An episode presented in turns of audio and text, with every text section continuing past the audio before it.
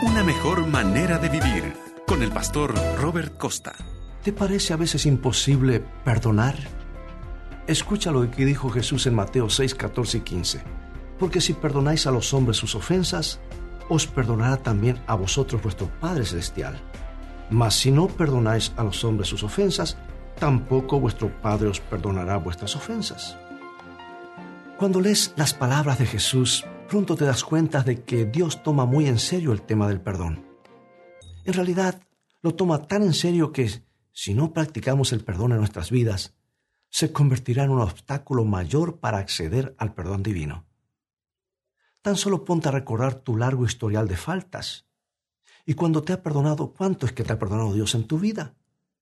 Entonces te darás cuenta que cualquier cosa que te hayan hecho a ti, sin importar cuán grave haya sido, es una tontería en comparación. Además, las ofensas a Dios son un crimen mucho más serio que las ofensas a tu persona. Pero el perdón no es no solo es algo que Dios nos exige en nuestras relaciones con otros, sino que también es la manera más inteligente de vivir. En la edición de octubre del 2007 de Psychology Today encontré esta joyita. Dice, poner la otra mejilla puede ser una actitud noble e inteligente. A menos que tengas poder para ejercer la venganza, el perdón evita la repetición de las maldades con más eficacia que el rencor. Las personas tratarán de evitar lastimarte nuevamente si las perdonas la primera vez, probando que la indulgencia es el mejor camino. De todas maneras, este no es el mejor modelo porque sugiere que podrías vengarte si tuvieras el poder, pero el principio está planteado.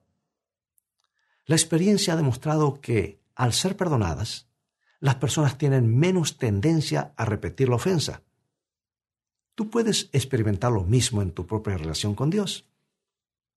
Y cuando comienzas a percibir cuán grandes son tus pecados y cuánto has ofendido la santidad de Dios, la seguridad de haber recibido el perdón es una motivación enorme para vivir una vida piadosa.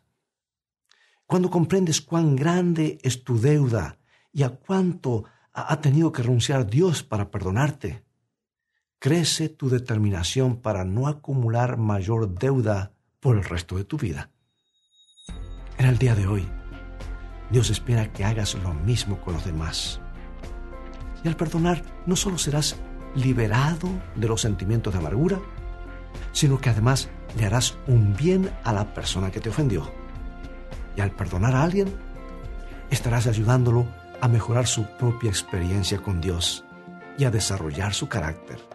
Para mí, esa es una mejor manera de vivir.